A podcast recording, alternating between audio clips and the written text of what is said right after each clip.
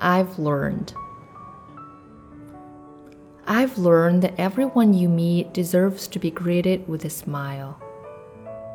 I've learned that there's nothing sweeter than sleeping with your babies and feeling their breath on your cheeks. I've learned that no one is perfect until you fall in love with them. I've learned that life is tough, but I am tougher. I've learned that opportunities are never lost. Someone will take the ones you miss. I've learned that when you harbor bitterness, happiness will dock elsewhere.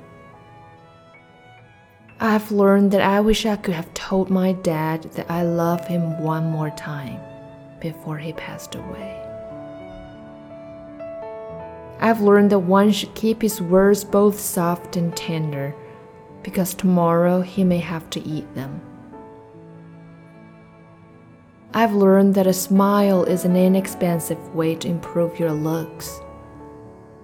I've learned that I can't choose how I feel, but I can choose what I do about it. I've learned that when your newly born grandchild holds your little finger in his little fist, that you are hooked for life. I've learned that everyone wants to live on top of the mountain, but all the happiness and growth occurs while you're climbing it. I've learned that it is best to give advice in only two circumstances when it is requested and when it is a life threatening situation. I've learned that the less time I have to work with, the more things I get done.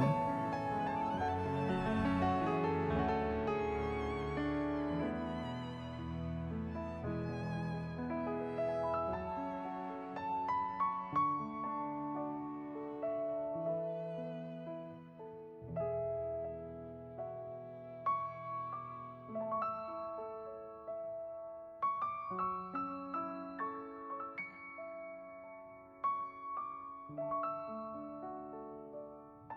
you.